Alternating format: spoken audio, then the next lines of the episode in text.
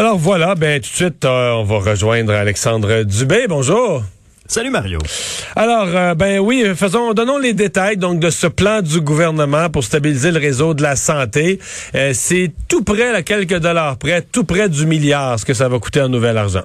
Oui, tu as tout à fait raison. Il y, a deux grosses nouvelles à Québec euh, aujourd'hui. Hein. La, la commission plénière sur le, le, projet de loi 105 pour encadrer les manifestations anti-vaccins près des écoles. Et l'autre, ben, c'est effectivement ce plan-là. Et M. Legault a parlé d'une petite révolution dans le monde de la santé. Je te résume ça brièvement. Des primes de 15 000 dollars pour les infirmières à temps plein déjà dans le réseau. 12 000 pour celles qui sont soit au privé ou soit retraitées qu'on souhaite ramener dans le réseau. Et on va sortir le chéquier pour des bonnies supplémentaires pour les infirmiers et les infirmières qui vont œuvrer dans les régions du Québec où c'est plus difficile en ce moment. Il y a cinq régions qui ont été identifiées, notamment la et Miscamingue.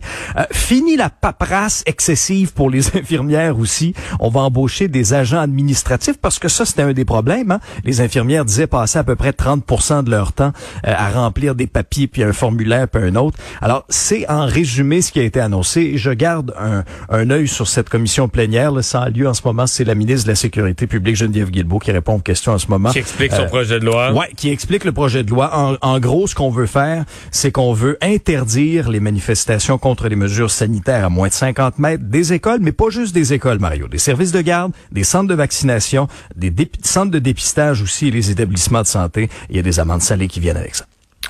Et dans le fond, euh, toute la, journée de travaux parlementaires repose un peu sur l'assentiment de la députée mhm. du Parti conservateur du Québec, le Claire Sanson. Euh, il semblait ce matin y avoir une espèce d'accord entre M. Legault et, et elle, ou entre M. Legault et le Parti conservateur. Oui, c'est ça. Maintenant, elle dit quand même qu'il fallait qu'elle prenne le temps d'étudier.